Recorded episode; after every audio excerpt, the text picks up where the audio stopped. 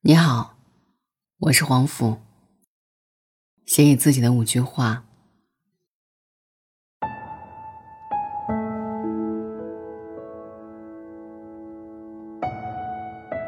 我相信去年对于我们每一个人而言都是特殊的一年。这一年，我们经历过绝望，也看见过希望，遭受过苦难，也接受过感动。虽然生活不会因为谁而网开一面，时间也不会为了谁而停滞不前，但寒冬总会过去，黎明也会到来。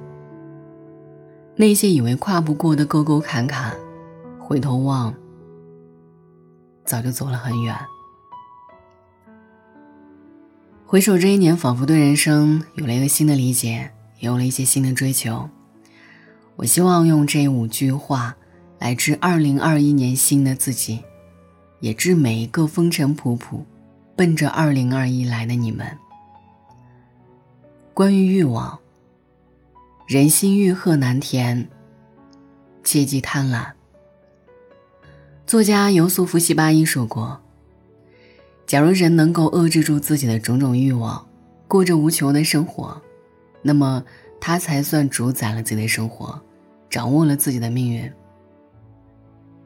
每个人都有欲望，这本无可厚非，但应该注意的是，欲壑难填，一定要适可而止。别让欲望蒙蔽双眼，摧毁情谊，成为你难以磨灭的负累。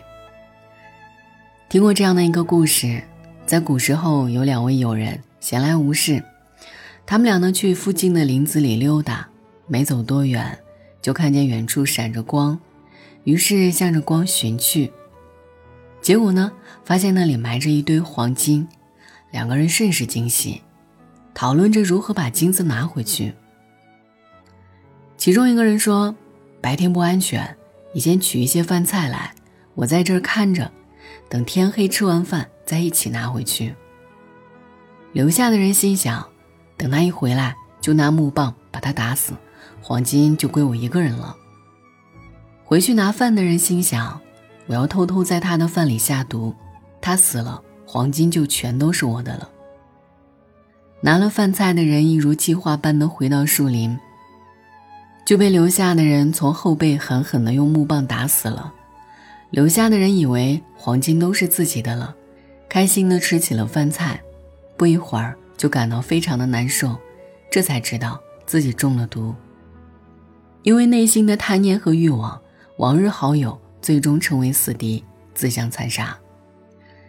生活中有太多人有了钱想要名，有了名就想要利，殊不知，人为财死，鸟为食亡。人活着，切记别追求太多，贪婪太多，要学会知足常乐。只有减少对外界事物的渴求，专注内心的丰盈，才是实现幸福的捷径。凡事皆有度，过则灾。唯有把握分寸，说好底线，才能给人生一个满意的答卷。关于感情，与其勉强，不如放手。知乎上经常看到网友分享自己的感情困惑：我很爱他，愿意为他付出所有，他却对我忽冷忽热。我们吵架分手好几次，但每次我都控制不住。主动求和，我们在一起已经没有以前的快乐，但我还是不想放手，怎么办？生活中我们为人处事总是有自己的底线和原则，但却偏偏最容易在感情这一件事上昏了头。明明知道强扭的瓜不甜，但还是想剥开了尝一尝。可是即便尝到了各种酸楚，还是不忍心扔掉。张小娴曾说：“一个人最大的缺点不是自私、多情、野蛮、任性，而是偏执的爱一个不爱自己的人。感情一定要建立在双方自愿的基础上。如果彼此不再吸引，就算勉强的住在同一个屋檐下，心也靠近不了半分。无论是勉强自己接受一个不爱的人，还是勉强别人接受你的爱。”最终都会让两个人陷入对彼此的埋怨中，自然没有幸福可言。不合适的感情，与其勉强将就，不如潇洒放手。过程可能会很难，但总会过去。毕竟，只有挥别错的人，才能和对的相逢。你要相信，前方会有这么一个人出现，许你的爱，不再是空欢喜一场。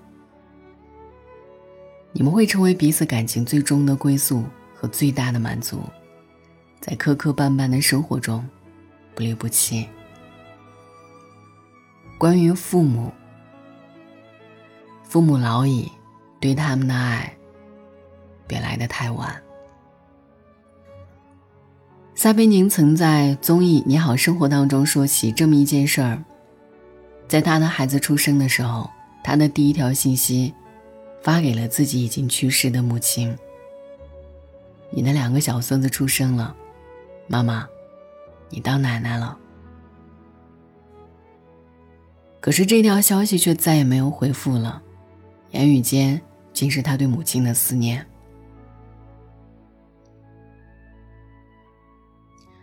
以及母亲参与不了自己如今生活的遗憾。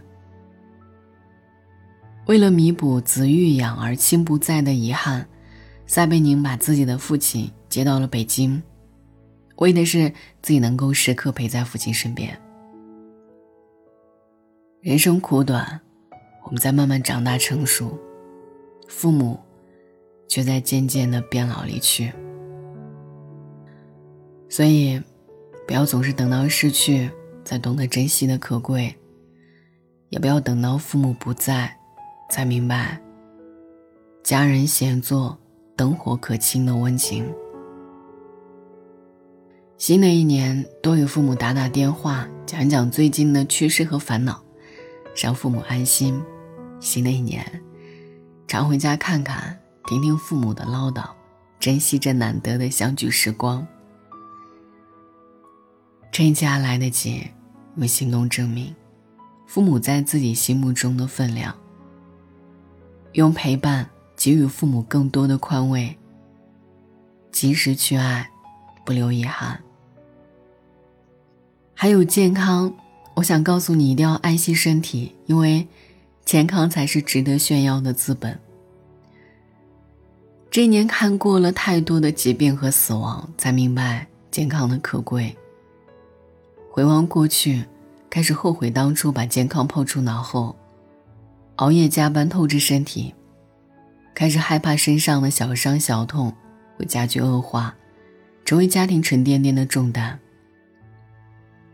智者有言，人一生可以干很多蠢事，但最蠢的一件事就是忽视健康。有多少人是在失去健康之后，将满腔的后悔、遗憾，都化成了不吐不尽的叹息？复旦教师于娟被确诊为乳腺癌之后，开始反思：为什么我得了癌症？并把自己的思考写在生命日记《此生未完成》当中。他在书中写道：“得了病后，我才知道。”谁应该把快乐建立在可持续的长久人生目标上，而不应该只是去看短暂的名利权情。以此来告诉大家健康的重要性，给大家更多警示。诚以为然。相较名利权情这些虚妄之物，健康才是人生的财富，才是值得炫耀的资本。新的一年，时刻要求自己，不要再以健康为筹码去换取任何事物。让放纵不良的日常成为过去，定期健身运动，规律饮食，保证睡眠，养成好的生活习惯，为今后储存健康。降低自己的情绪成本，不为别人的言行生气，不为无意义的事情消耗心情，保持情绪稳定，维持心理健康。只有身体健康，我们才更有资格去享受拥有的一切。愿以后的每一年，送给自己最大的礼物，就是一份健康的体检报告。关于人生，我想说，平凡和不完美，也值得被热爱。你是否有曾经想过，自己要轰轰烈烈的走过一生，在同龄人中出类拔萃，成为父母的骄傲，行业中的榜样，走遍世间美景，尝遍人间美食？然而现实却是，我们不过是芸芸众生当中的一员，干着九九六的工作，没有成为父母的骄傲，没有诗和远方。只能偏安一隅。我们终归没有活成自己当初期待的那样。朴树在平凡之路中唱道：“我曾经拥有着一切，转眼都飘散如烟。我曾经失落、失望，失掉所有方向，直到看见平凡，才是唯一的答案。你迟早会明白。”轰轰烈烈是人生的惊喜，平凡和不完美才是人生的常态。闲暇时，和好友推杯换盏的聊聊天；难过时，听听父母的唠叨，求个安慰；压力大时，家里一盏为自己而亮的灯，和一碗温热的饭。这些看似平淡无趣的生活片段。都在真切的让我们体会着别样的温暖和爱意。其实，不管是轰轰烈烈的炙热，还是平凡半满的知足，生活的目的都在于感知幸福。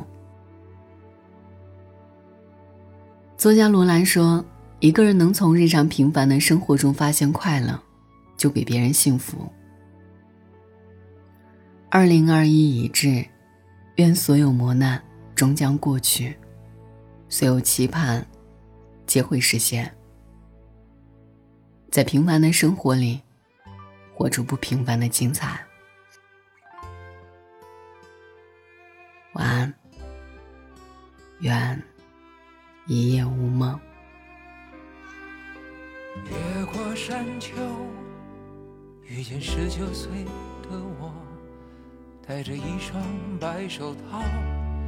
喝着我的喜酒。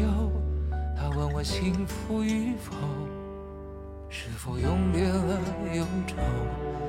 为何婚礼上那么多人，没有一个当年的朋友？我说我曾经挽留，他们纷纷去人海漂流。那个你深爱的小妞，嫁了隔壁的王某。问他幸福与否，他哭着点了点头。后来遇见过那么多人，想对你说却张不开口。就让我随你去，让我随你去。回到二十岁狂奔的路口，做个形单影只的歌手，就让我随你去，随你去。逆着背影婆娑的人流，向着那座荒芜的山丘挥挥衣袖，越过山丘，遇见六十岁的我。拄着一根白手杖，在听鸟儿歌唱。我问他幸福与否，了摆手。在他身边围绕着一群当年流放归来的朋友。他说你不必挽留，爱是一个人的等候，等到房顶开出了花儿。这里就是天下，总有人幸福白头，总有人哭着分手。无论相遇还是不相遇，都是献给岁月的序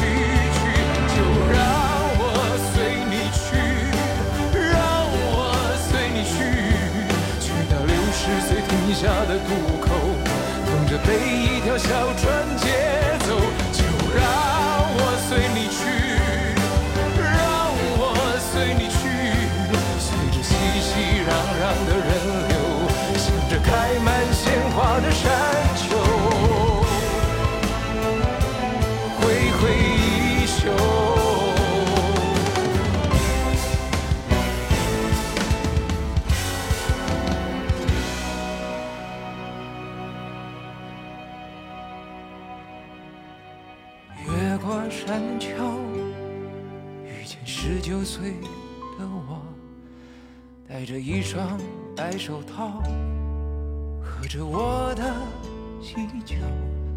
他问我幸福与否，是否永别了忧愁？为何婚礼上那么多人，没有一个当年的朋